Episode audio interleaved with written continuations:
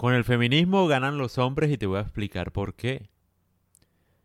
Hoy día, gracias al feminismo, los hombres no tienen ningún tipo de responsabilidad sobre sus novias, por ejemplo.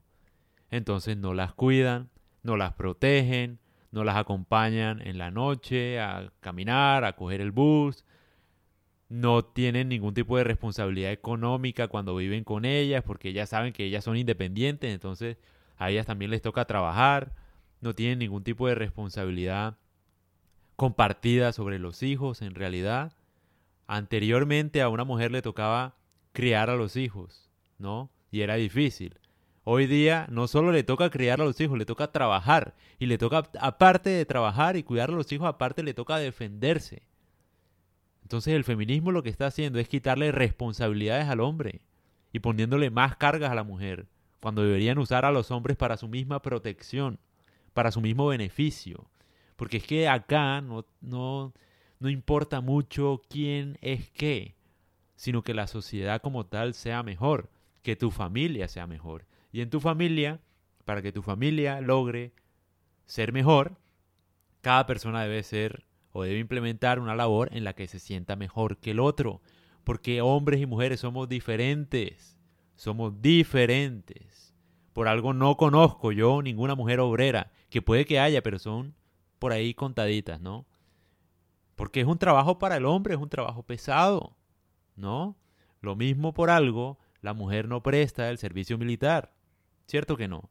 Yo sé que hay, obviamente, mujeres militares, ¿no? Pero no es la regla. ¿no? O sea, si miramos la historia de la humanidad, la mayoría de guerras, obviamente, 100% hombres se van a la guerra, hombres se van a la muerte. Si hay un accidente, primero son mujeres y niños. Siempre es así. No es o no quiere decir que la mujer sea menos por eso. No quiere decir que los niños sean menos por eso. Todo lo contrario. Porque a, a lo mejor son más y necesitan protección. Y ese es el problema del feminismo. Se ha vuelto un chiste que ha dejado a la mujer sola, la verdad, cada vez más sola y cada vez más sexualizada aparte. Me hablan de empoderamiento por vestirse casi semidesnudas, ¿no? Como si eso diera algún tipo de ganancia a la mujer. No le da ningún tipo de ganancia. ¿Quiénes ganan cuando una mujer se desnuda? Los hombres. Sencillo. Los pervertidos, los morbosos, los enfermos son los que ganan, obviamente.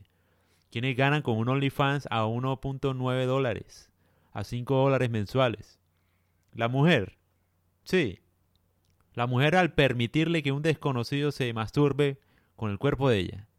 Sí, gana ella. O gana él, que es el que tiene la plata y hace lo que se le da la gana y puede hacer que una mujer desconocida haga lo que él quiera para cumplir un fetiche que él tiene. ¿Quién gana? ¿No? Entonces ahí es donde uno dice, bueno, pero absurdo, ¿no? Sobre todo teniendo en cuenta que en la Edad Media los caballeros tenían un código de honor que se basaba en proteger a las mujeres, básicamente, de otros hombres, como debe ser. Yo no sé, pero por ejemplo, cada hombre nace, si tiene una hermana, con el deseo de protegerla, de todo el mundo, de otros hombres, de todo el mundo. Uno nace con eso y se siente orgulloso de que sea así. Y hay que volver a eso. Y yo no hablo acá en términos de feminismo, de machismo, de lo que sea. Yo no hablo acá de eso. Hablo acá en términos generales. O sea, si yo, por ejemplo, quiero que mi familia esté bien, que mi hija esté bien, ¿qué es lo primero que voy a hacer? Proteger a mi familia, a mis hijos, si tengo un hijo, le voy a enseñar a mi hijo a cuidar de su hermana. Claro que sí. Eso es lo primero que yo haría.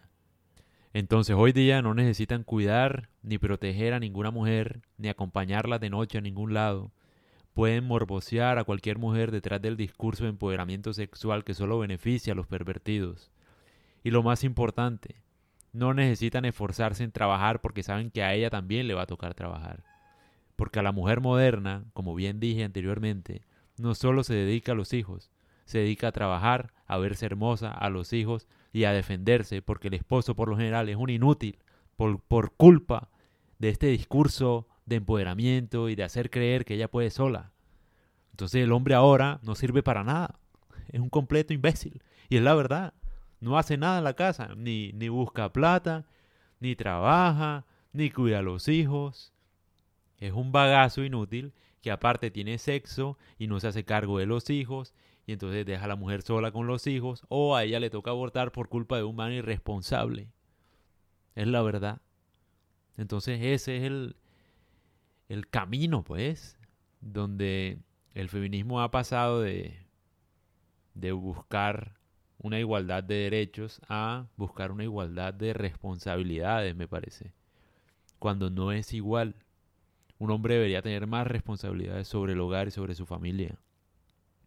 Por algo siempre ha sido así. Me da risa, pero es que en el reino animal no hay feminismo, por ejemplo.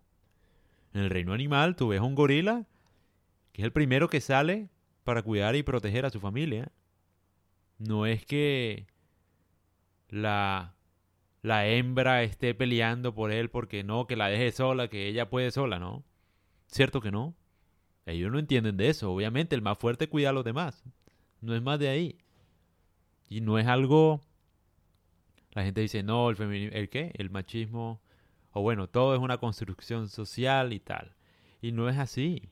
El hombre tiene más testosterona por algo, tiene más fuerza por algo, naturalmente. Obviamente hay mujeres que van al gimnasio y tienen mucha más fuerza que el hombre promedio. Pero en general, el hombre promedio tiene más fuerza. Por lo general. ¿Por qué crees que él tiene más fuerza? ¿Cuál es la función biológica de la fuerza? ¿Por qué el hombre tiene más fuerza que la mujer? No necesita uno ser un genio para tratar de adivinar. De verdad. No necesita ser un genio. ¿Cierto que no? Obviamente para cuidar a su familia. ¿Para qué más va a ser? ¿Para qué más va a ser? Y eso no quiere decir que sea mejor que el hombre. Porque es que el hombre no puede tener hijos, por ejemplo. Entonces, Dios no puede hacer a la mujer fuerte y al mismo tiempo hacerla parir. ¿No te parece que es muy pesado? ¿Ah? Sería el colmo aparte. O sea, aparte de la mujer, porque yo te pongo un ejemplo, hagamos de cuenta que vivimos en la selva, tú pones a una mujer en la selva, está embarazada y aparte le toca cuidarse a ella misma y al bebé, ¿no te parece como que muy pesado? Por algo necesita el hombre, ¿no? Porque las mujeres antiguamente lo entendían y las de hoy no lo entienden? Pongamos un ejemplo. Si tú eres una mujer, hagamos de cuenta que estás en hace 20.000 años y estás ahí con tu tribu, no sé, quedaste embarazada, tienes un hijo, ¿no? ¿Qué es lo primero que vas a hacer? Buscar el hombre más fuerte, que esté a tu lado y pueda protegerte, a ti y a tu hijo. Básicamente, en la selva no hay feminismo, ni machismo, en la selva cada uno de nosotros resalta lo que es. Cada uno de nosotros. Entonces, es la hora de que dejemos la pendejada y la estupidez y empecemos a pensar bien. Porque es que la idea es crear mejores personas y crear un entorno favorable para la sociedad en general. ¿Y cómo uno lo hace? Digo yo que en vez de empoderar a la mujer, empoderar al hombre, por ejemplo para que cuide y proteja a la mujer, para que se sienta orgulloso de proteger a la mujer. Orgulloso de proteger a su esposa, a sus hijas. Que sienta otra vez ese código de honor, esa responsabilidad sobre ellas. Que sienta otra vez ese respaldo.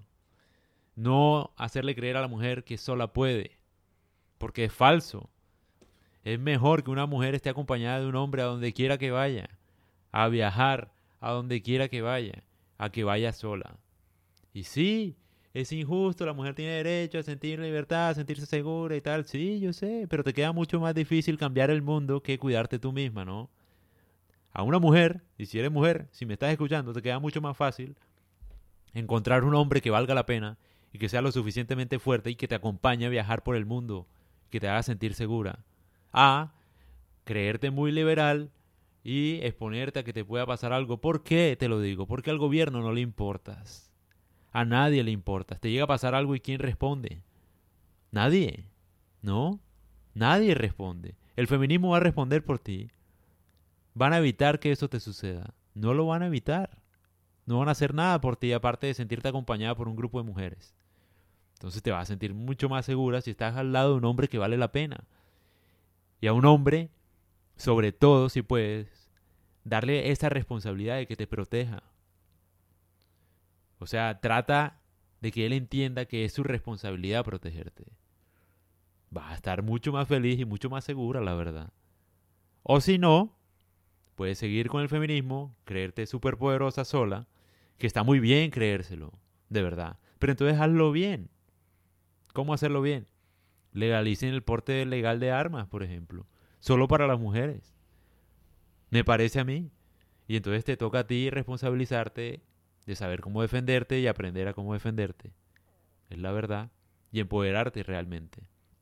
Pero no empoderarte pretendiendo que puedes controlar que en el mundo no existan locos, que en el mundo no exista gente delincuente ni perversa que te pueda hacer daño por ser mujer, porque claro que lo hay. Y es mucho más fácil evitar que esas personas te hagan daño si tienes un hombre a tu lado.